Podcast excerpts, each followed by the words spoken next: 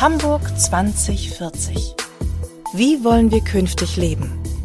Und wovon? Der Podcast der Handelskammer Hamburg mit Hauptgeschäftsführer Malte Heine und Präses Norbert Aust.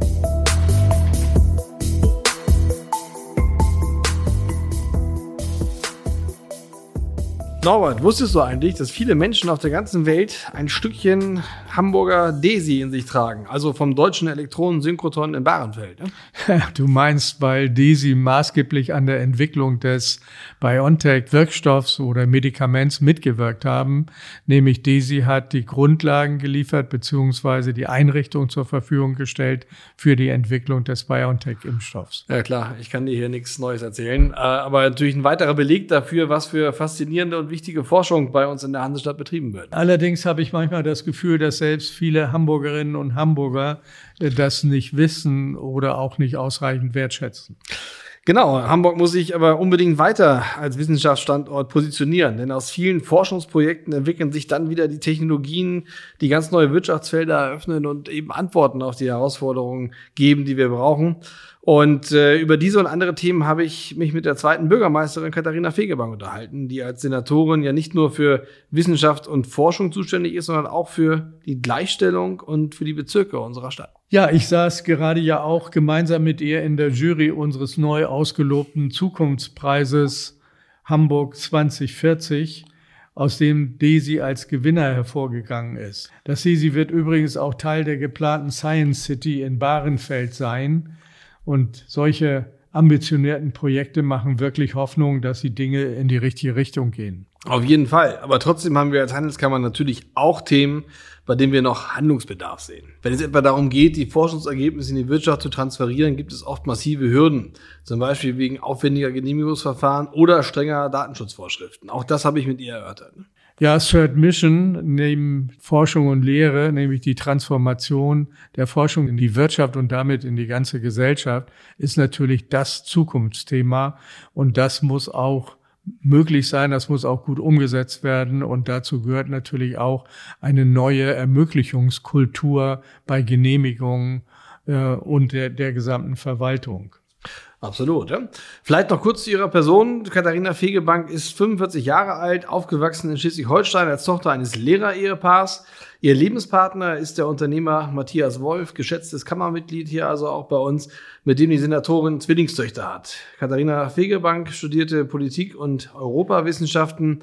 2008 wurde sie zur Vorsitzenden der Hamburger Grünen gewählt und über die Bürgerschaft führte sie ihre politische Karriere dann 2015 in den Senat. Und sie hat ja ein echtes Schlüsselressort inne, weil es eben um Potenziale Hamburgs geht, nämlich bei den drei großen Ts, Talente, Technologien und Toleranz. Richtig, das sind wirklich Top-Skills, kritische Erfolgsfaktoren für erfolgreiche Metropolen weltweit. Darüber wird sich also auch im Wesentlichen die Zukunft von Hamburg äh, mitentscheiden. Ja, und auch der Erfolg unserer Standortstrategie Hamburg 2040. Und wir sind halt auf eine gute Zusammenarbeit auch mit dem Wissenschaftsressort angewiesen. Und jetzt freue ich mich auf unsere neue Podcast-Episode mit der Wissenschaftssenatorin Katharina Fegebank. Hören wir doch am besten mal rein.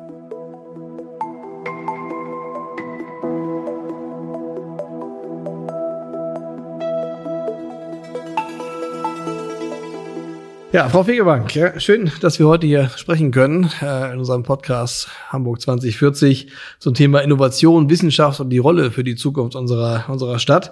Und äh, schön, dass Sie Zeit genommen haben, hier zu uns in die Kammer zu kommen. Herzlich willkommen. Ne? Vielen Dank. Freue mich sehr, dass ich heute hier sein kann. Ja. Wir hatten ja unseren letzten Kontakt, äh, ich glaube, das war virtuell, äh, im Rahmen der Jury-Sitzung zu unserem Hamburg 2040 Award, den Zukunftspreis der Hamburger Wirtschaft den wir in diesem Jahr erstmalig auf unserem Sommerfest äh, vergeben haben. Sie konnten jetzt persönlich an diesem Festtag nicht dabei sein, aber zum Glück in der Jury und haben ja da auch eine ja, starke Entscheidung getroffen und sie auch stark gemacht als Jurymitglied, ähm, nämlich für das, äh, den Gewinner, den ersten, das DESI, das deutsche Elektronensynchrotron. Und äh, ja, können Sie uns noch ein bisschen erzählen, warum ist das für Sie auch so eine Herzensangelegenheit gewesen, die auch mit einem Preisträger zu machen, was wirklich sehr gut angekommen ist auch. Ich habe schon gehört, dass das gut angekommen ist, also sowohl bei mhm. den Siegern äh, als auch bei den Anwesenden, die da kräftig applaudiert haben. Ich fand es erstmal großartig, dass ich Mitglied der Jury sein durfte, weil ich das schon auch ein starkes Signal fand, wie unterschiedlich wir zusammengesetzt waren mhm. und dass auch die Stimme, die sich im Senat in der Hamburger Landesregierung für Wissenschaft, Forschung und eben auch Innovationen aus der Wissenschaft stark macht, äh, Teil ist für diesen Zukunftsaward, für diesen Zukunftspreis. Und darum geht's ja, wohin entwickelt sich Hamburg eigentlich? Wie sieht mhm. Hamburg aus 2040 und wovon wollen wir leben? Und deshalb ähm, fand ich das erstmal großartig dabei zu sein. Auch die vielen vorgeschlagenen Unternehmen und äh, Einzelpersonen waren beeindruckend, aber mein Herz hat natürlich äh, ganz laut fürs Desi geschlagen. Auch das ein ganz starkes Signal als ersten Preis eine Forschungseinrichtung mhm. äh, aus der Helmholtz-Gemeinschaft auszuwählen, die ja eigentlich für Grundlagenforschung steht, äh, für einen Bereich, von dem man weiß, dass er die Voraussetzung ist für mhm. Innovation, aber auf den man gar nicht so genau eigentlich guckt, äh, vielleicht eine Fachwelt ein großes Interesse hat, aber die breite Öffentlichkeit doch bei Innovationen vielleicht eher Start-ups oder Gründerinnen mhm. und Gründer im Blick hat. Und deshalb fand ich das ein ganz starkes Signal, das, was wirklich der Ursprung und die Grundlage von allem ist, äh, ins Zentrum dieses Preises zu stellen. Und ich denke, Hamburg ist zu Recht stolz auf das DESI und alles, was da in den letzten Jahren, Jahrzehnten mhm. angeschoben wurde. Da werden wir noch viel von hören und deshalb großartig, dass das DESI auch diese Öffentlichkeit bekommen hat, diesen Zuspruch. Und das war sicherlich auch nochmal äh, Ansporn jetzt in dem Innovationsbereich, äh, der stark in den Mittelpunkt gerückt ist, die letzten Jahre auch nochmal ordentlich auf die Tube zu drücken. Mhm. Ja, also das ist, glaube ich, in der ganzen Jury nochmal klar gewesen, diese diese grundlegende Bedeutung, die DESI auch hat für den Innovationsstandort, für die Materialforschung. Äh, wir, ich hab, war selber dann auch dann mit dem Präsis beim, bei DESI, haben uns aber informiert dann auch äh, wirklich mal ganz konkret, was, was, was macht ihr da ganz genau? Erzählt uns mal davon. Und es ist faszinierend, wie, also, dass auch ein Stück DESI im BioNTech-Impfstoff steckt, weil eben die Grundlagenforschung da passiert ist. Und die Anwendungsvielfalt ist so enorm, dass daraus eben ganz viele dieser Gründungen dann auch äh, schon entstanden sind, aber jetzt auch in den nächsten Jahren, glaube ich, noch entstehen werden und beeindruckend, was Desi da auch macht, um diesen Transfer in die Wirtschaft auch mit, äh, mit hinzukriegen. Ähm, es ist kompliziert, was sie machen, muss ich sagen. Ja, ich bin äh, Volkswirt. Äh, absolut, Physiker. für mich nach wie vor. Und ich beschäftige mich nun seit vielen Jahren damit. Ähm, aber wenn ich jetzt aus dem Stand äh, mhm. die Prozesse der Anlagen, dieser Riesenanlagen, die mhm. sich mit den kleinsten Teilchen mhm. äh, der Welt beschäftigen, äh, erklären müsste, hätte ich auch noch Schwierigkeiten tatsächlich. Das ja. sind äh, Vollprofis und es sind die das absoluten Stars. Auch absolut. das muss man wissen, das ist jedem nicht so klar. Das sind äh, also das, was im Musikbiss die absoluten Popstars sind, äh, das sind die klügsten Brains, äh, die man sich so vorstellen kann, die inzwischen aufgrund des einzigartigen Rufs und mhm. der tollen Infrastruktur so nach Hamburg kommen und wollen. Von mhm. den Top-Standorten der Welt sagen sie, wir wollen nach Hamburg, das ist the place to be. Mhm. Ja, faszinierend. Ich glaube, wir haben über 3000 Wissenschaftlerinnen und Wissenschaftler, die da auch ich sag mal, arbeiten, immer wieder im Austausch sind mit überall auf der Welt. Faszinierend. Ja? Sie haben mal gesagt, äh, Desi, ein schöner Vergleich, der Röntgenlaser ist die Elbphilharmonie Hamburgs, aber unter der Erde. Ja, so, das ist eigentlich ein Schatz. Ich glaube, natürlich kennt man den so richtig genau, wissen wenige, was das eigentlich genau ist, was da passiert. Es ist ja auch schwierig, einen Zugang zu bekommen zu den, zu den Themen. Ähm, aber das äh, soll sich jetzt ja auch ändern mit dem neuen Infozentrum, was Sie ja auch massiv mit äh, unterstützen. Ne? Ja, es geht auch hier darum, natürlich Bilder und Assoziationen zu mhm. erzeugen. Mhm. Und mit der Elfi, mit der Elbphilharmonie, die wir, glaube ich, alle in unser Herz geschlossen haben, mhm. niemand spricht mehr über die Verzögerungen am Bau oder die extremen Preissteigerungen, die ja uns hier in Hamburg, ich weiß nicht, graue Haare bereitet haben, den letzten Nerv gekostet haben, über viele, viele Jahre. Mhm. Es war für mich so faszinierend zu sehen, mit der Öffnung der Plaza war die ganze Kritik wie weg, weil alle gesagt haben, wow, mhm. was haben wir denn da? Was haben wir denn da Tolles geschaffen? Magnet, Leuchtturm, ähm, Identitätsanker. Mhm. Und das war für mich, das war ja auch im Jahr 2017, wir feiern in diesem Jahr fünf Jahre European XFEL, jetzt mhm. im September. Äh, war für mich äh, auch Anlass zu sagen, das, was wir da haben, das ist ein Riesenschatz, ein Riesenwissensschatz, Riesenforschungsinfrastrukturschatz, mhm. allerdings unter der Erde, also mhm. kaum sichtbar. 3,8 äh, Kilometer der hellste äh, Elektronenlaser, mit dem auch die Grundlagen für neue Materialien, Therapieansätze, mhm. äh, Antworten auf die Klimakrise gegeben werden können. Und äh, da war das war das für mich ein tolles Bild, weil mit der Elfi jeder was anfangen konnte. Äh, das ist ähm, ein, ein Kulturhaus für alle der absoluten Superlative und das haben wir eben hier auch in Hamburg äh, auf einem einzigartigen Areal, das über die letzten Jahre gewachsen ist und in Zukunft dann ja die Science City Hamburg-Bahrenfeld ist, ein neuer Stadtteil, der erstmalig in der mhm. Geschichte mhm. Hamburgs richtig getriggert und gepusht wird durch die Wissenschaft. Mhm. Das hat es bis dato nicht gegeben und das heißt ja auch, dass die Wissenschaft zunehmend größere Bedeutung auch im Bereich Stadtentwicklung hat, mhm. auch ein Bereich, von dem man erstmal sagen würde, was, was hat denn das mit Wissenschaft zu tun, dass da ein mhm. neuer Stadtteil entsteht?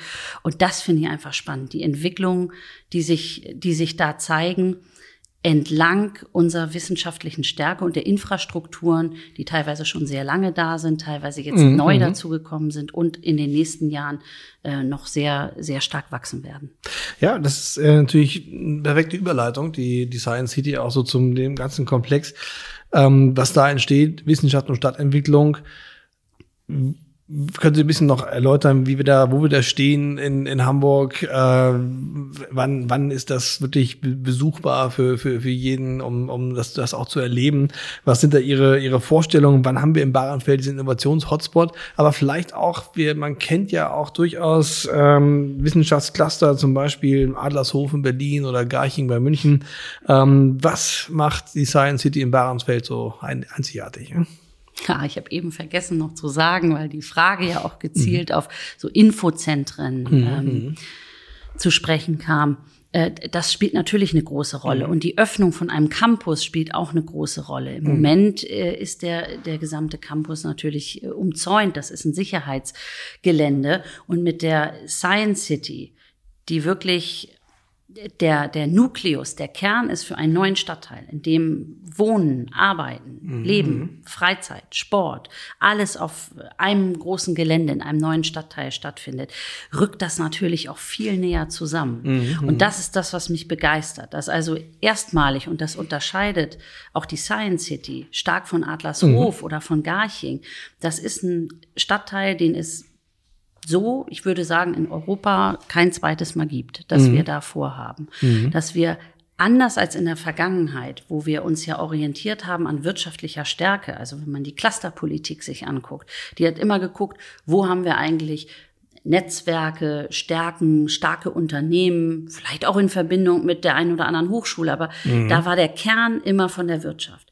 Und hier fangen wir jetzt an, dass wir einen echten Schatz sehen, der jetzt noch stärker gehoben wird. Also das, das Potenzial, das schon immer da war, nämlich von der Grundlagenforschung aus, mhm, mhm, mit den Wahnsinnsanlagen, die es dort gibt. Ich lade wirklich jeden, ich lade alle ein, dort mal hinzugehen, ähm, eine Führung bei einem der Superwissenschaftler zu buchen und sich wirklich reinziehen zu lassen in diese Welt. Es ist, mhm. es ist begeisternd. Wir haben da 3000 Wissenschaftlerinnen und Wissenschaftler aus aller Welt die, die Besten ihrer Art und ihrer Disziplin. Und es werden immer mehr auch diejenigen, die sich einbuchen um dort an den äh, Beamlines ihre Experimente zu machen. Und das macht es spannend. Also aus der Wissenschaft heraus einen Stadtteil zu entwickeln, äh, perspektivisches Wohnen an und auf der mhm. jetzigen Trabrennbahn mit äh, Orten für Studierende. Das heißt also pulsierendes Leben, das mhm. dort, das dort entstehen wird.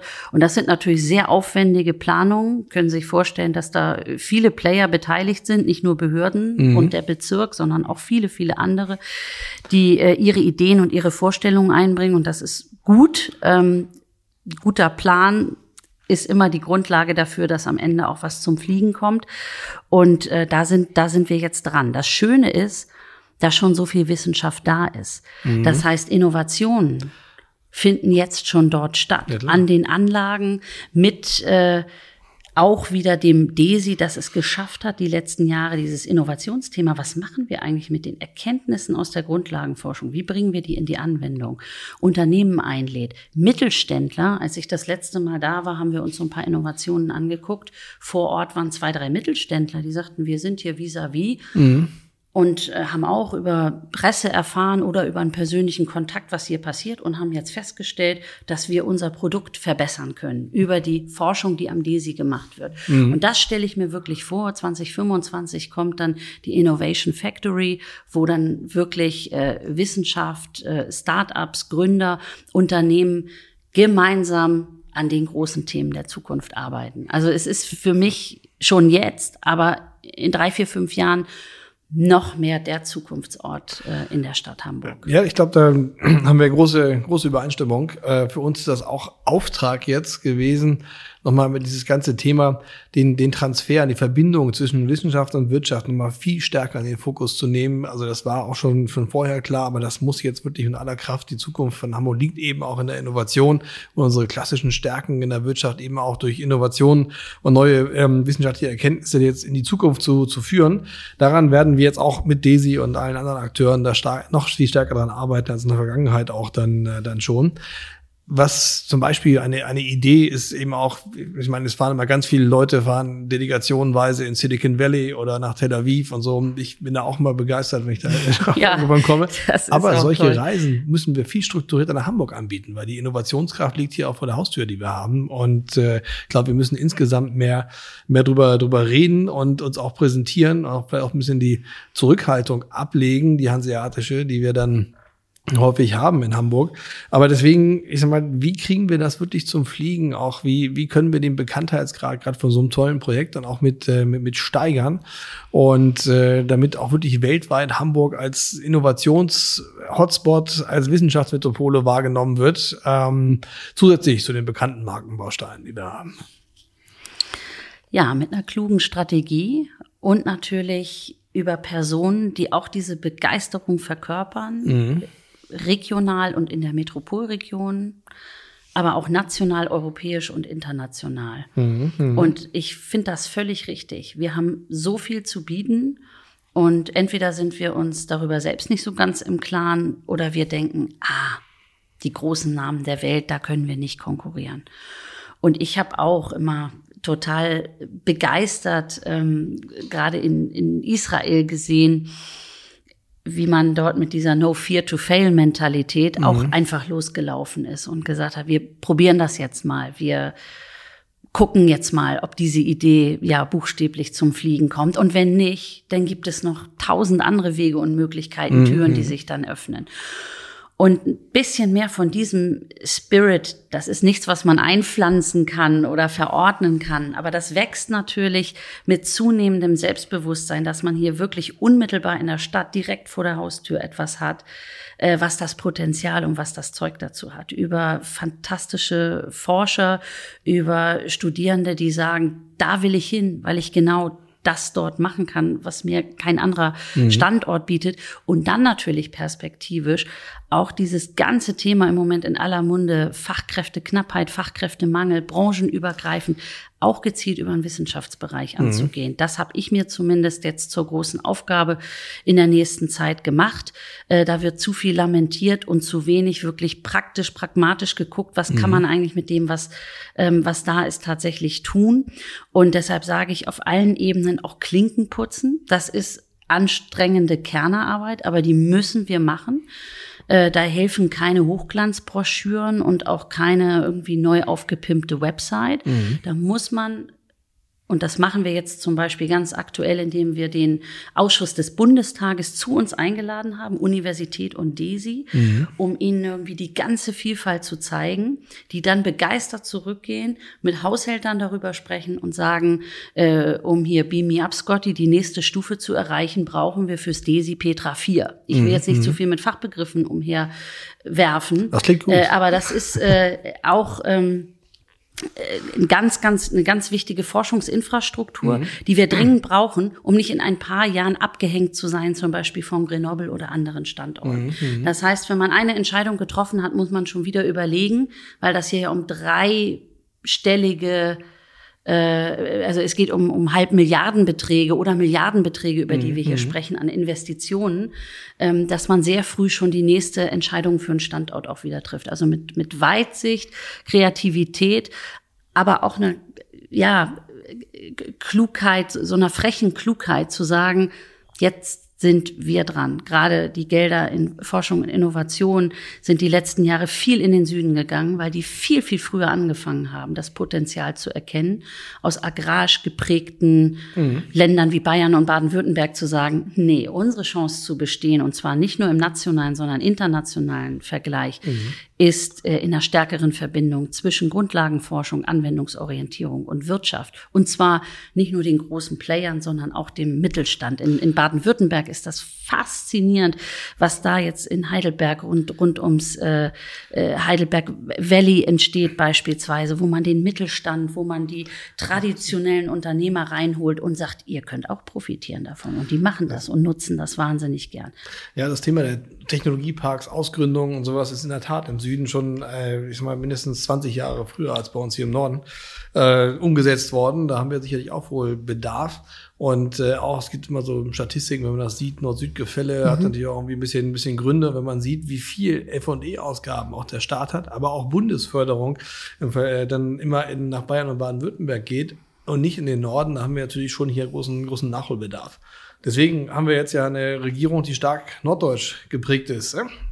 Wir müssen da uns. Wie kriegen in, wir das geändert? Ne? Ja, also äh, auch hier gehört, ich will sagen, Klappern zum Handwerk ein bisschen dazu. Es ist nicht überall das Glas halb leer, bei mir mhm. sowieso nicht, immer, mhm. immer eher halb voll. Und mhm. das gilt auch für ähm, Fördertöpfe, wenn ich zum Beispiel an NEW 4.0 und äh, die mhm. darauf folgenden Projekte denke, da ist erkannt worden im Bund, dass wir hier ein einzigartiges Potenzial haben äh, für die Energiewende und die vorantreiben, Energie- und Wärmewende mhm. gleichermaßen.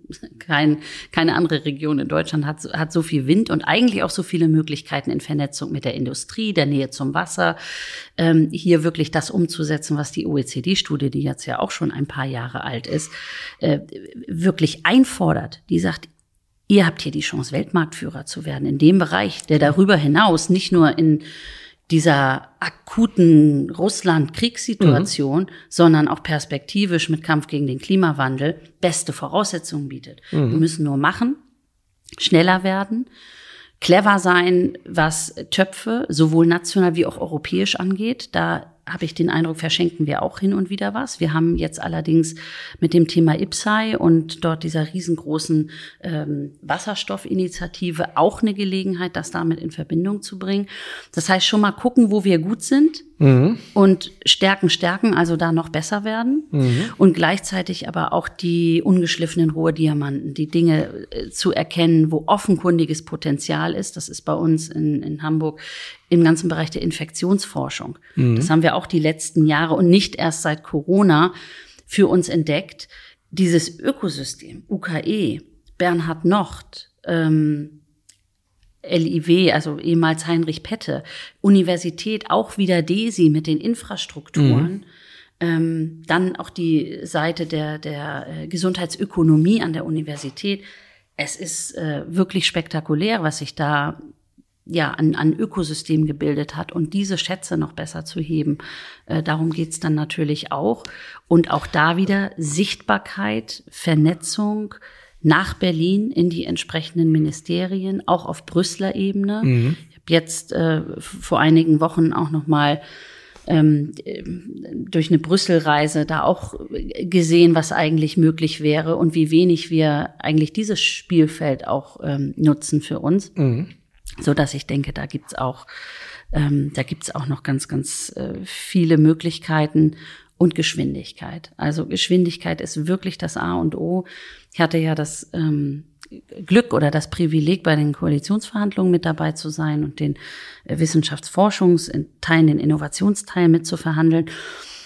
Und da haben wir alle drei Partner am Tisch äh, überraschend klar und einmütig mit einer Stimme gesprochen. Ja, mhm. das ähm, war nicht in allen Bereichen so. Also da hat's hier und da gehakt und geruckelt. Kann man sich vorstellen, welche Bereiche das waren? Zeigt sich jetzt ja auch im Regierungshandeln. Aber dieser Bereich war es nicht, weil alle gesagt haben, da liegt die Zukunft unseres Landes, unseres Kontinents. Mhm.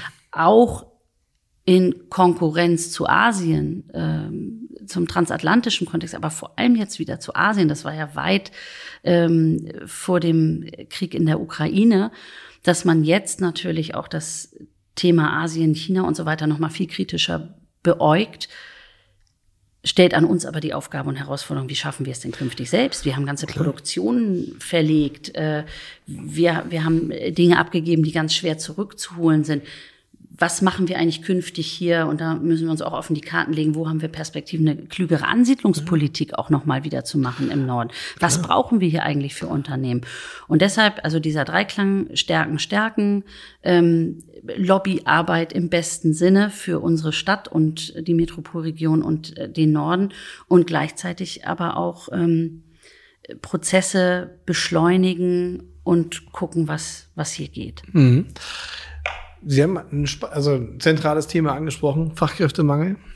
Ähm, wir sehen ja jetzt schon gerade diesen Sommer, dass das wirklich äh, mit aller Wucht auch zuschlägt. Dieses Thema war immer ablesbar in allen demografischen Entwicklungen, dass in den 20er Jahren das dann hart wird. Wir haben aber auch noch die Prognose macht es nicht besser. Wir sehen in Hamburg fehlen uns 133.000 Fachkräfte mhm. bis ähm, 2035.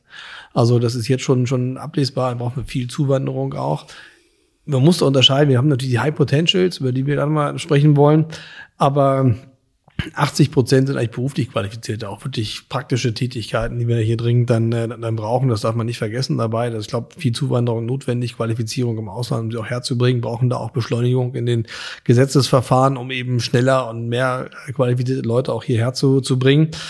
Aber gerade im Wissenschaftsbereich, ich habe mal eine Zahl gelesen, kriegst du mir ganz zusammen, es war da schon in wenigen Jahren 80 Prozent aller Ingenieure aus Asien kommen werden. Ne? Das heißt, wir haben, äh, dann haben wir auch andere Teile der Welt in Europa nur noch weniger, eigentlich eine Domäne, auch gerade für, für Deutschland und Technologie ist ja eben auch das zentrale, das zentrale Thema. So dass ich glaube, gerade im Wissenschaftsbereich müssen wir uns massiv auch schon frühzeitig darum bemühen, dass unsere Universitäten, unsere Hochschulen frühzeitig auch internationale Studierende halt hier nach Hamburg holen und hier scouten, um die hier auszubilden, um sie dann auch für den deutschen oder europäischen Arbeitsmarkt dann auch mit zu, mit zu gewinnen. Gibt es da Ansätze, Überlegungen bei Ihnen im der Behörde auch? Ja, ja, die gibt es. Ähm, wir sind im Moment dabei, tatsächlich nochmal die Wege zu analysieren, wie junge Menschen, die hier ein Studium aufnehmen, oft ist es dann der Master. Also die mhm. kommen mit einem Bachelor und wollen dann ihren Master hier machen. Mhm. Ähm, welche Wege die nehmen. Und ähm, man muss sagen, dass gerade im asiatischen Raum immer geguckt wird, internationale Rankings. Mhm. Und danach kommen dann Talente an die jeweiligen Hochschulen. Mhm. Gerade bei denen, die aus etwas besseren Verhältnissen kommen, spielt denn auch das Thema Studiengebühren keine große Rolle. Ich finde ja, das ist ein großes Asset, was wir in Deutschland Klar. haben, nicht nur in Hamburg, ja. sondern in Deutschland, dass das Studium kostenfrei ist. Das Studium, nicht das, das drumherum. Wir wissen, dass die Lebenshaltungskosten in Metropolen wie Hamburg sehr hoch sind und auch nicht jeder jede gleichen Platz im Studentenwohnheim mhm. bekommt. Mhm so dass ähm, das sicherlich auch eine Aufgabe und eine Herausforderung ist und und auch nicht alle gleich ein Stipendium kriegen. Ähm, das ist ein Thema. Entweder geht man das gezielter an mit äh, mit den Rankings, halte ich aber nicht für sonderlich zielführend, sondern mhm. ich glaube, da muss es auch noch mal eine richtige Internationalisierungsstrategie für den Standort geben. Einzelne Hochschulen sind schon dran. Vielleicht werden wir noch stärker, indem wir das stärker auch mhm. äh, zusammenführen. Und auch hier gilt gucken, zu gucken, ähm, in welchen Städten man gezielt auch in so eine Art Anwerbestrategie reingeht. Mhm. Denn ich halte, und das wird immer unterschätzt in unseren eigenen Überlegungen, und wenn wir über eine neue Marketingstrategie für die Stadt sprechen, hoffe ich, dass das auch Eingang findet, mhm. dass diese vermeintlich weichen Faktoren, hier lebt man in Freiheit, in Sicherheit. Hamburg ist eine offene, ist eine sehr tolerante Stadt, dass das ein harter Standortfaktor ist. Ich habe mit einigen Wissenschaftlern gesprochen, die nicht nur aus dem Ausland nach Deutschland gekommen sind, sondern mhm. die teilweise aus ostdeutschen Städten nach Hamburg gekommen sind, weil sie gesagt haben, ich bin mit einer äh, asiatischen Frau verheiratet, die auf der Straße bespuckt wurde, unsere Kinder in der Kita gemobbt. das ist kein Leben, das ich mir hier als Wissenschaftler vorstelle. Mhm. Nach Hamburg gekommen, jetzt total happy. Ähm, ich bin mir sicher, wenn man gezielter guckt und nachfragt, gibt es viele dieser Fälle. Ich durfte äh, damals äh, bei der Endrunde um die Exzellenzcluster mit dabei sein vor der internationalen Jury. Mhm, und da war das äh, so aufgeteilt, dass das Land, äh, in dem Fall dann ich, fünf Minuten sprechen durfte zu den Rahmenbedingungen. Mhm. Also was liefern wir finanziell, wie sieht's strukturell aus? Äh, lohnt es sich, ähm, wenn der Staat in dieses Cluster investiert oder ist das irgendwie rausgeworfenes Geld? Mhm. Und mich haben dann in der Pause die internationalen äh, Highfly-Gutachter angesprochen haben, gesagt, sie sind ganz beeindruckt, mhm. ähm, wie sich Hamburg als Stadtstaat, als Bundesland ähm, mit äh, der Wissenschaft entwickelt hat in den mhm. letzten Jahren. Und vor allem haben sie gemerkt, wie wichtig es ist, dass der politische Rahmen passt und stimmt. Mhm. Das war zur Zeit Trumps, wo die Klimawissenschaften abgewickelt werden sollten in den USA, wo mir Geisteswissenschaftler gesagt haben, wir wissen nicht, ob wir noch finanziert werden, mhm. weil das von der Regierung als Humbug, als Hokuspokus, als nicht existent wahrgenommen wird. Da wird einem eigentlich klar, wie wertvoll das ist, Freiheit von Forschung und Lehre mit einem mhm. entsprechenden Rahmen auch wirklich sicherzustellen. Und das zu übersetzen in eine Strategie, die sagt, hey, kommt hierher, anything goes, ja, statt der unbegrenzten Möglichkeiten. Ihr kommt hierher, ihr habt äh, nicht nur die Freiheit, äh, eurer Neigung in der Forschung nachzugeben, ihr habt beste Bedingungen für eure Partner, für eure Kinder. Hamburg ist, ich sag's nochmal, ist the place to be in Deutschland. Es ist ähm, das ist ein guter, guter das, Rahmen. Und das, das, würde ich auch immer unterschreiben. Hamburg und das absolut würde ich, der Place to be, ja. Aber Anything goes ist ja ähm, ein, ein hoffnungsvoller Wunsch ähm, der, der Wirtschaft auch, äh, gerade wenn es um Innovation geht gerade wenn es um diesen Transfer geht und die Erkenntnisse dazu zu entwickeln. Ich finde die Gedanken, die sie da, da teilen, finde ich, find ich wunderbar. Spricht mich auch total an. Ich glaube, ganz viele ja, sagen, das ist auch so, das ist ein Hamburger Selbstverständnis, da wollen wir auch hin. Wenn wir uns aber dann nochmal gerade im Innovationsbereich mhm. vielleicht die Realität anschauen, dann würde ich sagen, sind wir vom Anything Goes noch eine ganze ganze Ecke entfernt, ja, weil wir ja doch ein stark reglementiertes äh, Regelwerk hier dann auch, auch einfach haben. Wir haben macht Datenschutz auch aus guten Gründen, wir thematisieren jetzt, aber es sind natürlich keine per se innovationsfreundlichen Rahmenbedingungen. Das kriegen wir auch viel gespiegelt, gerade im Transferbereich. Ich gehe in andere Regionen, äh, ich gehe in andere Ecken dieser, dieser Welt und habe dann eben auch andere Möglichkeiten, meine Innovation zu testen und immer wieder zu feilen und darauf was zu, was zu gucken. Also insofern, ähm, da nochmal auch ein bisschen nachgefragt, was müssen wir denn tun, damit auch die Wirtschaft aus vollem Herzen sagen kann, anything goes in, in Hamburg? Ja? Ähm, wenn ich jetzt einen Begriff nenne, der bei uns in den Koalitionsverhandlungen auch mit Blick auf Wissenschaft äh, immer eine Rolle spielte, aber vielleicht so eher dem liberalen Spektrum zugeordnet wird, dann ist das bestimmt dieser Begriff der Entfesselung. Mhm. Dass schon viele das Gefühl haben, wir können noch nicht so, wie wir eigentlich wollten oder auch müssten, mhm. ähm, weil wir durch verschiedene ja, Hürden, Hindernisse gefesselt sind oder gehemmt sind.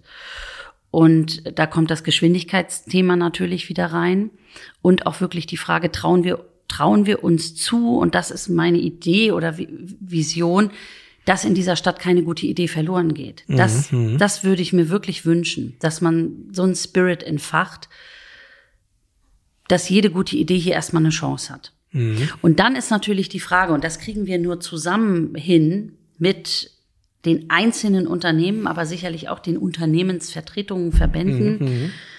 zu gucken, wo hakt es genau? Fehlen euch die Zugänge immer noch zur Wissenschaft, trotz vieler Plattformen, Austauschformate?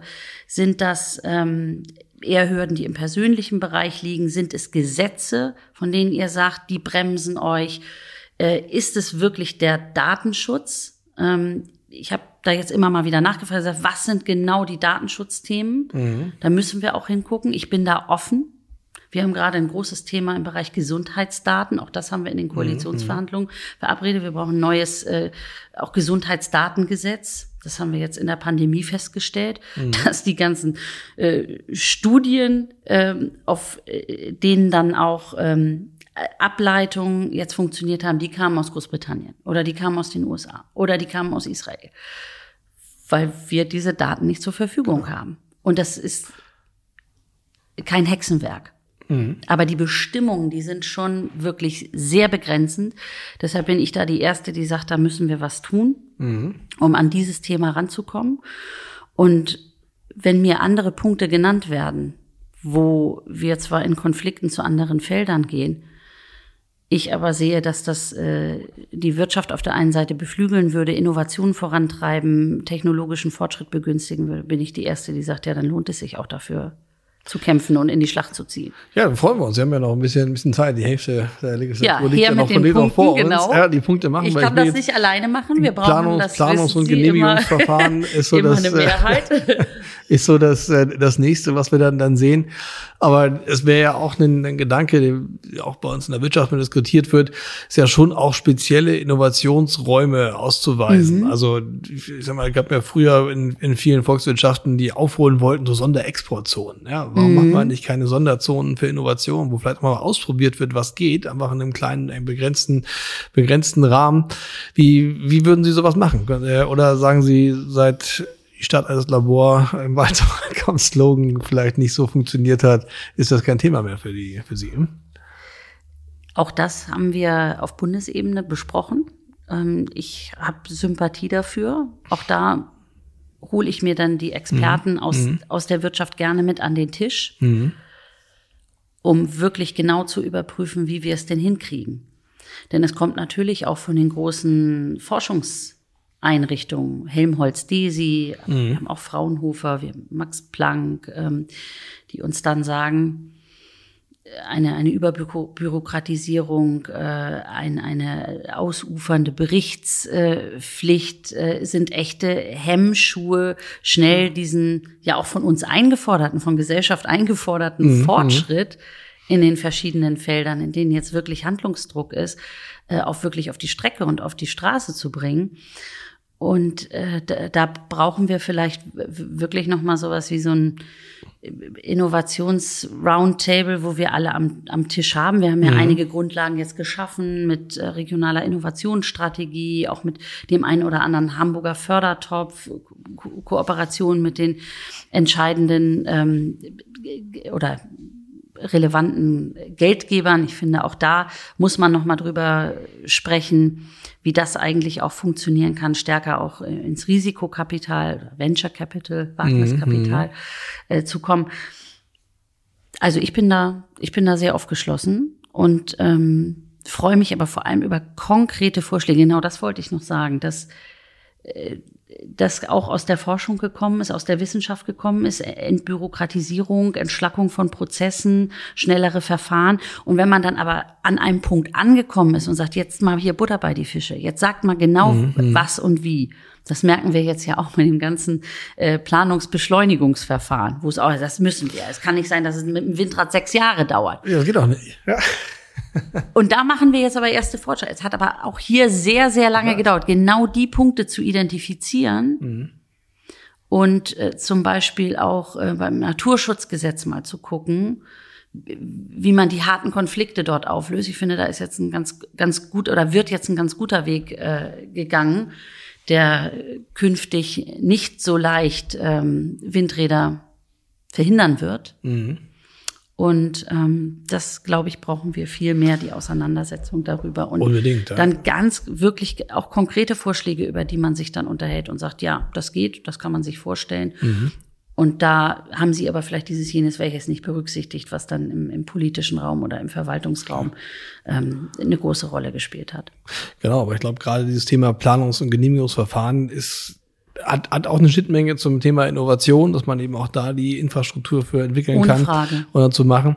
Aber insgesamt ist das, glaube ich, für alle die Themen, die wir haben, also auch das neue Klimaneutralität oder die Klimaschutz zu betreiben, wird nur mit entsprechenden modernisierten Planungs- und Genehmigungsverfahren auch gehen, weil wir natürlich für eine ich sag mal, mehr Verkehre auf die Schienen zu verlagern, dann brauchen wir eben auch mehr äh, Schieneninfrastruktur oder eben die Energiewende, die, ähm, die erneuerbaren Energien auszubauen. Das hat alles nicht geklappt in letzter Zeit. Und das ist, glaube ich, jetzt auch eine, das muss jetzt passieren oder wir schaffen es gar nicht mehr. Und ich habe da Herrn Habeck, der mal im Gespräch gesagt hatte, mit wie ich finde, einem schön eingängigen Statement wirklich müssen wir beim Wort nehmen. Er sagte einfach, die einzigen, die die Harz-Reform durchsetzen konnten, war eigentlich die SPD mit den Gewerkschaften. Die einzigen, die die, Werk äh, die Wehrpflicht abschaffen konnte, war, ähm, war die CDU.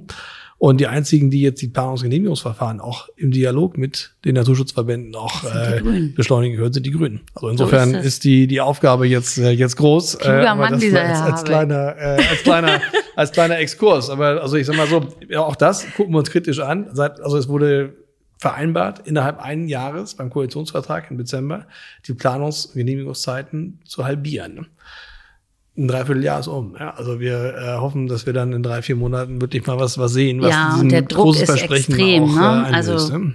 es war natürlich jetzt ein ganz, ganz starker Fokus ähm, und das widerspricht dem natürlich ein bisschen, mhm. weil wir wissen, wir müssen jetzt noch schneller werden, um unabhängiger zu werden von den Fossilen und mhm. vor allem mhm. von, von Russland und perspektivisch auch von anderen Klar. Staaten. Ähm, dass da der Fokus natürlich doll drauf lag die letzten Wochen und Monate. Aber ich ich bin mir sicher, da wird, wird bald was vorgelegt, über das dann auch äh, wahrscheinlich heftig gestritten wird. Ja. Gilt übrigens auch für viele Fragen, die man im politischen Raum entweder beiseite geschoben hat oder die politisch gar nicht diskutiert werden konnten. Und ich spreche jetzt mhm. nicht über Verlängerung von Laufzeiten. Da bin ich klar und da ist auch meine feste Überzeugung, dass dieser gesellschaftliche, hart erstrittene Konsens, äh, dass der steht. Also ein paar Monate Streckbetrieb, ähm, da kann man und wird man drüber reden, aber eine Laufzeitverlängerung, äh, die das aushebelt, was unser gesellschaftlicher Konsens ist, das nicht. Aber ich habe beispielsweise letzte Woche mit äh, unserer Parteivorsitzenden ein Unternehmen im Hafen besucht, das dieses ähm, Carbon Air Capture betreibt. Also wir mhm. ziehen CO2 aus der Luft, mhm. wo selbst der Weltklimarat mit dem IPCC sagt, wir müssen, um unsere Klimaziele früher zu erfüllen, als es eigentlich erforderlich ist, auch auf diese Technologie zurückgreifen. Nur wenn man wartet jetzt 10, 15, 20 Jahre, bis das beforscht wird und auch in die Anwendung mhm. kommt, dann sind wir wieder hinten dran zu spät. Wir müssen das also jetzt machen. Und wir brauchen darüber auch jetzt die Diskussion. Und äh, das sage ich dann wieder als Wissenschaftssenatorin. Man kann nicht äh, die äh, einem liebsamen Sachen, die einem dann irgendwie gerade in den Kram passen, äh, mhm. ganz stark pushen und bei anderen aber sagen, das, das geht jetzt nicht. Also wenn, wenn man auf die Wissenschaft hört, wenn man auf wissenschaftliche Erkenntnisse vertraut, dann gehört eine Debatte dazu auf jeden Fall dazu. Wenn man sich politisch dann anders äh, in, entscheidet, äh, völlig klar. Aber die, diese Offenheit muss es auch da geben.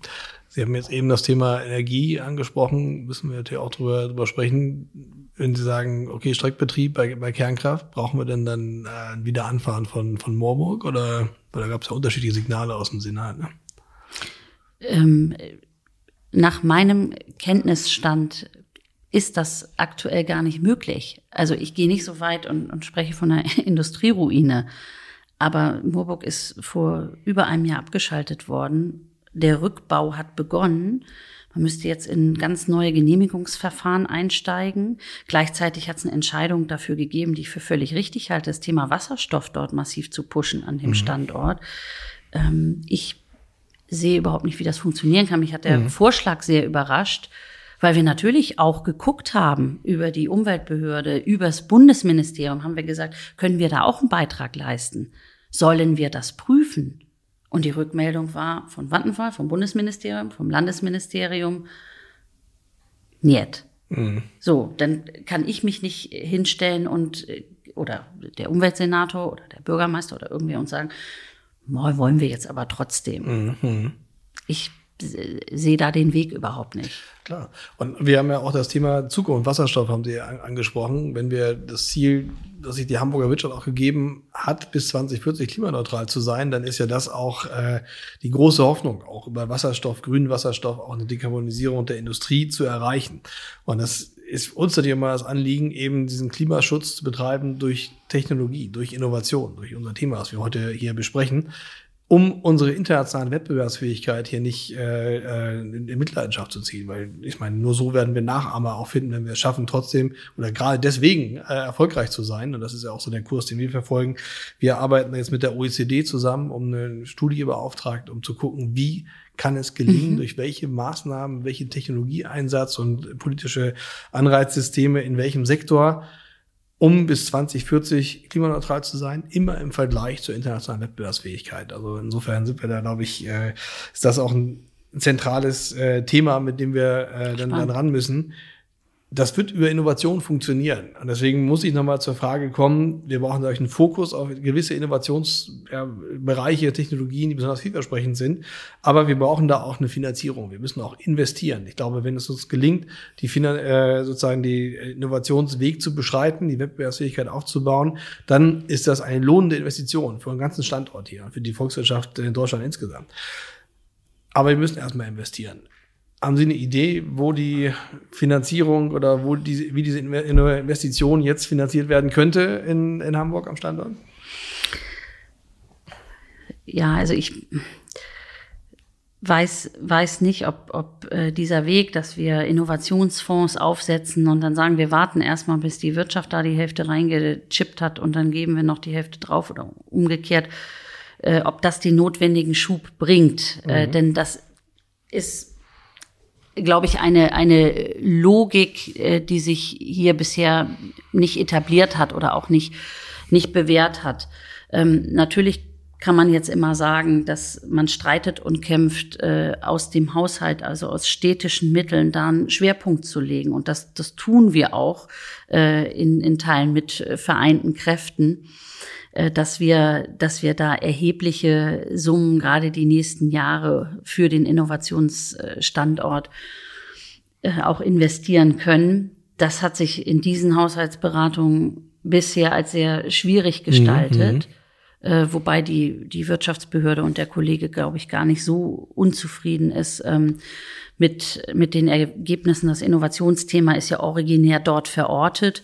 Und wir sind aber schon im engen Zusammenspiel, weil klar ist, dass äh, Innovationen aus Wissenschaft äh, und Forschung einen ganz maßgeblichen äh, Teil auch davon ähm, in Anspruch nehmen. Na, natürlich sind es auch, sind's auch Unternehmen selbst oder welche, die nach Hamburg kommen. Das liegt dann im, im Bereich der Wirtschaft. Aber dieses Zusammenspiel, das ist gut. Das ist auch eine wirklich gute Grundlage. Die letzten Jahre äh, auch stetig, stetig gewachsen. Das äh, würde und bestätigt hoffentlich der Kollege Westhagemann auch, dass wir da ähm, im engen Schulterschluss miteinander sind.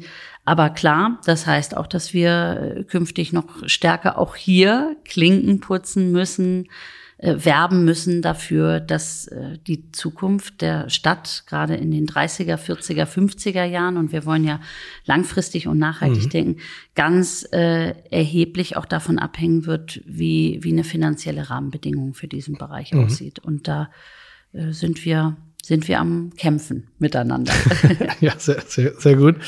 Ähm, das führt mich zu der Frage, was Ihre Wünsche, Erwartungen an die Hamburger Wirtschaft sind. Auch gerade so, wie kann die Verzahnung noch, noch besser werden zur Wissenschaft? Wo gibt es da Potenziale? Wo hakt es aus Ihrer Sicht noch? Und äh, was können, kann die Wirtschaft noch, um, um diese wichtigen Ziele in der Wissenschaft zu erreichen, auch für, für einen Beitrag leisten? Ich muss erst mal sagen, dass ich finde, dass das auch die letzten Jahre viel intensiver, viel aufgeschlossener, mhm ähm, mit sehr viel mehr Neugier getrieben und getragen war als vielleicht zu mhm. Beginn meiner Amtszeit. Ich habe jetzt ja ein paar Mal Klinkenputzen genannt. Das klingt so irgendwie nach, nach äh, Malochatum. Das ist es aber auch ein bisschen. Ich habe mir das richtig zur Aufgabe genommen, mich in Anführungsstrichen nicht nur um die Hochschulen und Forschungseinrichtungen, also das ganze Ökosystem, mhm. Wissenschaft, Hochschule und das, was mhm. da drin passiert, zu kümmern, sondern sehr früh das Thema Transfer und äh, Outreach in Gesellschaft und, und äh, in Wirtschaft äh, auch auf die Agenda zu setzen. Und habe festgestellt, dass das am Anfang doch noch schwieriger war, mhm. weil man sich ein bisschen argwöhnisch beäugt hat, ja. Der Elfenbeinturm auf der einen Seite als äh, Vorurteil und auf der anderen Seite, ja, was haben die Hamburger Unternehmen mit uns zu schaffen? Die sind sich doch selbst genug.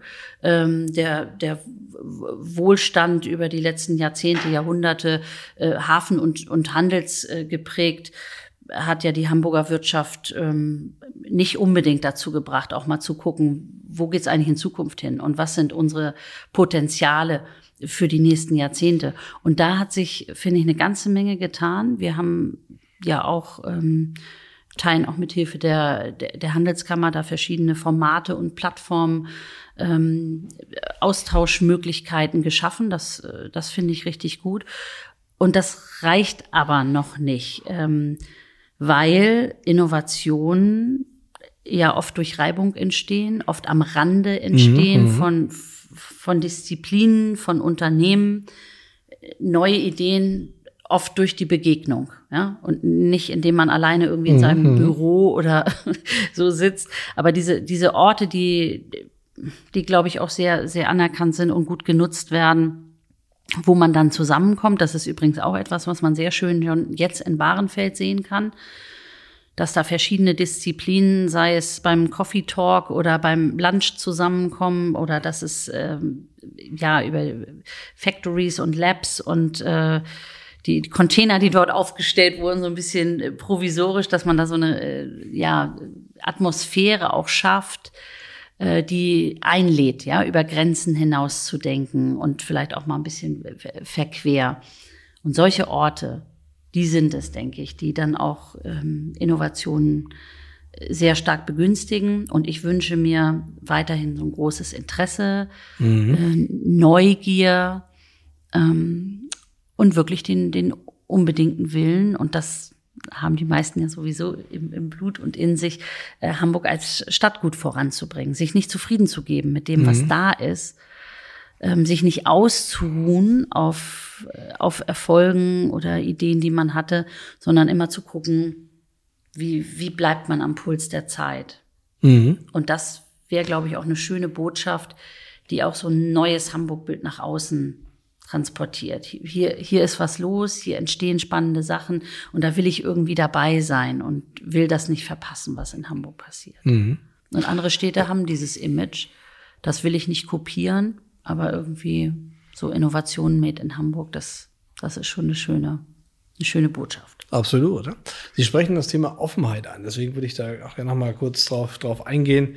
Ähm, offene Gesellschaft äh, ist ja auch das ist ja ganz wichtig und wir hatten jetzt ja auch eine gemeinsame Initiative ähm, die sie als Schirmherren begleitet haben, das Bündnis Welcoming Out. Wir sind da als äh, Patron of Welcoming Out mit dabei, als Handelskammer.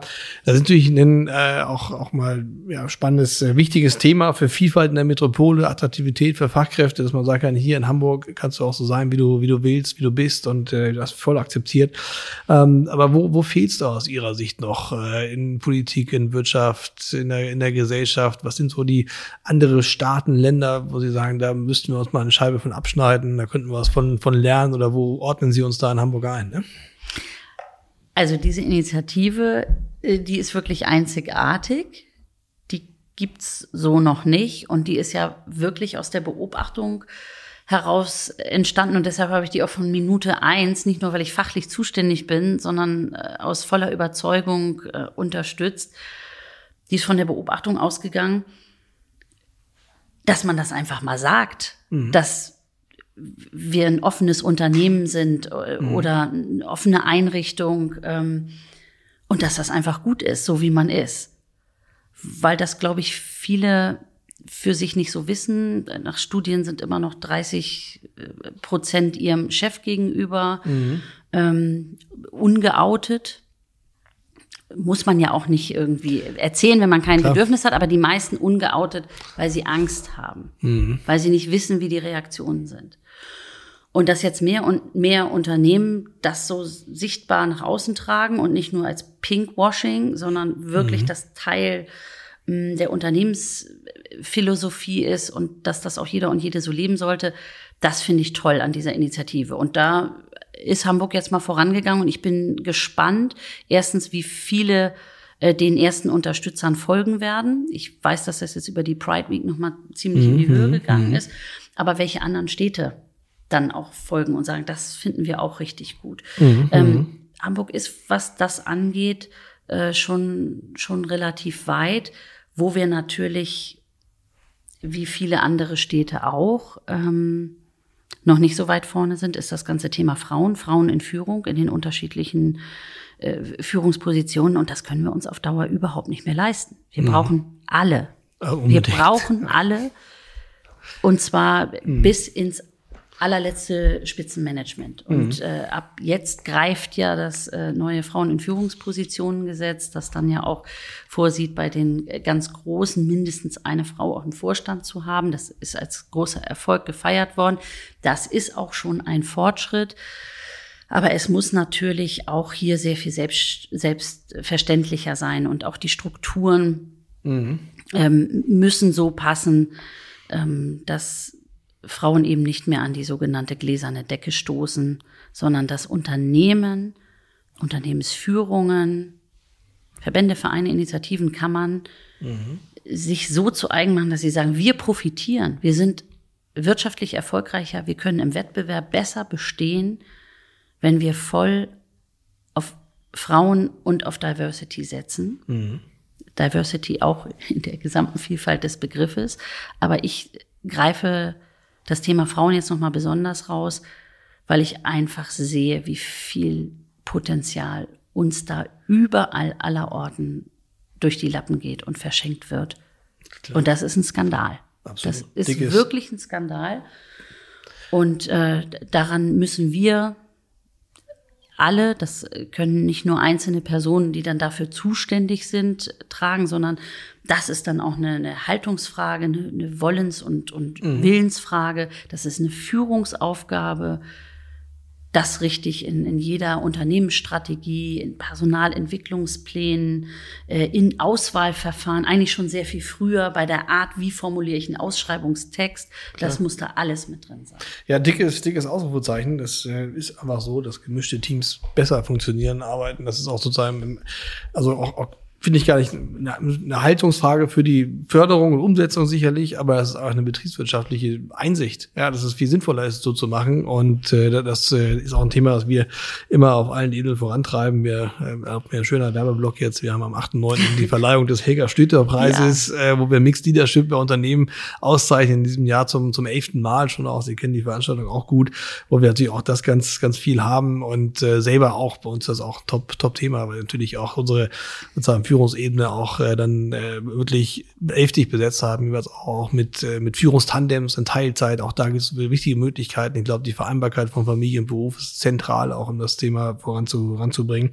Und auch nochmal für den Standort ist das eine absolute Notwendigkeit, wir haben über Fachkräfte ges gesprochen oder sowas, so das ist, das ist nahezu auch, ich sag mal, das klingt jetzt so kapitalistisch, aber fahrlässig, ja, so viel top ausgebildete äh, Teil, Teil der, der ähm, des Erwerbspersonenpotenzials, wie man es technisch nennt, einfach einfach nicht nicht richtig zu nutzen soll. Insofern müssen wir da absolut ran, bin ich äh, absolut äh, bei Ihnen und äh, Wenn ich da nochmal einhaken darf, das ist ja auch jetzt die Chance. Ja. Also ich meine, das ist ein in der Verfassung garant, also das ist ein Grundrecht, ne? Mhm. Artikel 3. Ähm, Frauen und Männer sind gleich. Und ähm, oder der Gleichberechtigungsgrundsatz ist, äh, ist da drin. Und ähm, das hat jetzt über viele Jahrzehnte nicht funktioniert. Wenn es denn jetzt über diesen Weg äh, klappen sollte und es muss klappen, Also dann ich, umso besser. Ich habe eine größere Schwester, die hat mir das äh, immer eingetrichtert. Das ist da absolut, äh, äh, das, das ist, äh, wie soll ich sagen, Gleichberechtigung, äh, das ist überhaupt kein Thema sei. Ist ja auch, ist ja auch selbstverständlich. Ähm, wir würden gern zum Abschluss noch mal ein bisschen in Richtung ähm, 2040 gucken. So heißt dieser Podcast, wie wollen wir künftig leben und wovon? Was würden Sie sich wünschen? Wie leben wir in 2040 und wovon? Ne? Ich wünsche mir, dass wir in Frieden leben.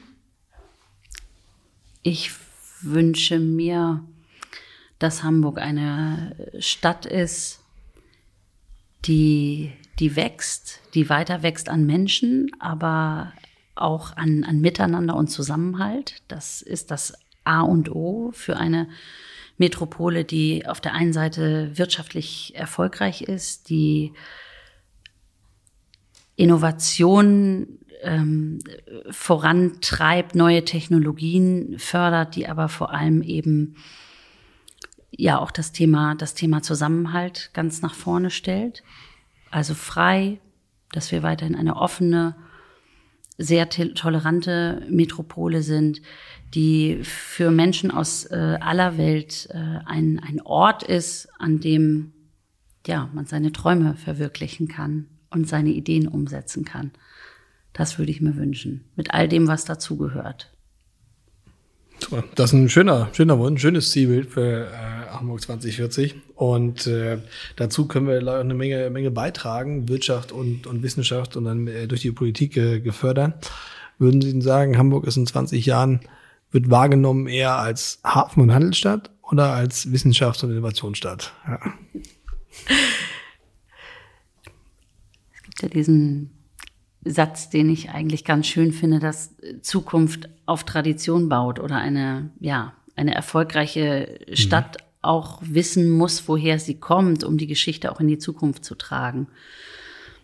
Und die eine Erfolgserzählung Hamburgs, und ich meine, das kriegt man ja bis heute mit, wenn man selbst in den Hafen geht oder Besucher dahin führt. Leuchtende mhm. Augen, Begeisterung. Die fragen, ach so, und wie, wo kommt denn das jetzt alles her und wieso funktioniert es denn hier noch und in vielen anderen, auch Hansestädten eben nicht mehr. Ähm, die Erfolgserzählung ist eine Hafenerzählung immer gewesen und die wird auch nie ganz weggehen, aber sie wird vor allem dann noch funktionieren, wenn klar wird, Hamburg macht sich auch Gedanken über die Zukunft. Und die wird nicht nur, vielleicht gar nicht mehr so sehr im Hafen liegen, sondern die liegt in den neuen Stärken. Das ist ein Ort, über den wir gesprochen haben. Das kann die Science City sein, das kann das Thema erneuerbare Energien sein, das wird das Thema Life Science sein. Das ähm, werden und müssen Logistikthemen sein, ähm, Schifffahrt und Aviation, also schon auch mhm. an unserer Industriestärke angedockt, aber mit vielen Hardcore-Wissenschaftszentren. Und das würde ich mir schon wünschen, dass das auch ein vielfältiger Blick ist, den man auf die Stadt hat. Ähm, aber die Assoziation sollte schon sein, hu, das ist doch die Stadt, aus der Nobelpreisträger XY kommt. Wir haben jetzt mhm. Herrn Hasselmann, ich bin mir sicher, da kommt in den nächsten Jahren, Jahrzehnten, vielleicht Jahren, Jahrzehnten, ähm, noch einiges dazu. Und mhm. das ähm, Früher hatte man ja so Starschnitte über seinem Bett von Künstlern oder Sportlern, von Musikern oder Schauspielern. Welche und irgendwie, ja? ich eben. einige, einige Fußballer hatte ich bei mir über dem Bett.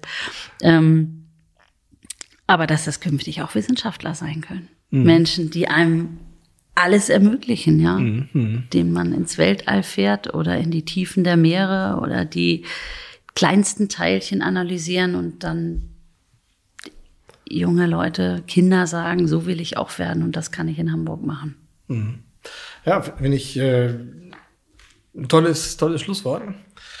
Und auch gerade den Gedanken zum, zum Hafen, nochmal so den, der Hafen als Plattform für unseren Standort, der aber auch viele andere Bereiche dann eben vernetzt und auch Impulse gibt, weil da findet viel Innovation statt. Große Absolut. Open Data Mengen, große Big Data Mengen, Cyber Security Technologien, autonome Mobilität ist Realität auf Containerterminals. Und das ganze Logistikthema. Da haben wir wirklich ganz große Chancen, diese ja. beiden wichtigen Bereiche für, für Hamburg wirklich zu verknüpfen. Zusammen mit dieser das, Sehnsucht. Also genau. Hafen ist, ist so viel Geschichte, Hamburger Geschichte ist Identifikationspunkt, mhm. ist DNA und gleichzeitig äh, Tor zur Welt, aber auch Tor zu Neuem. Und das, finde ich, kann man so viel mehr nutzen. Da habe ich noch eine persönliche Frage zum Abschluss. Bitte. Ja, werden Sie 2025 erneut als Spitzenkandidatin der Grünen antreten? Wir haben ja jetzt 22, ne? Das ist noch ein bisschen genau. was hin. Ich habe sehr viel Freude an dem, was ich tue. Ich hoffe, das konnte das ich hier eben auch ähm, ein bisschen, bisschen transportieren. Und dann gucken wir, was kommt. Sehr gut. Vielen Dank für das äh, tolle Gespräch und die vielen Einsichten. Danke Schön, auch. dass Sie da waren. Ciao. Das war Hamburg 2040. Wie wollen wir künftig leben? Und wovon? Der Podcast der Handelskammer Hamburg mit Hauptgeschäftsführer Malte Heine und Präses Norbert Aust.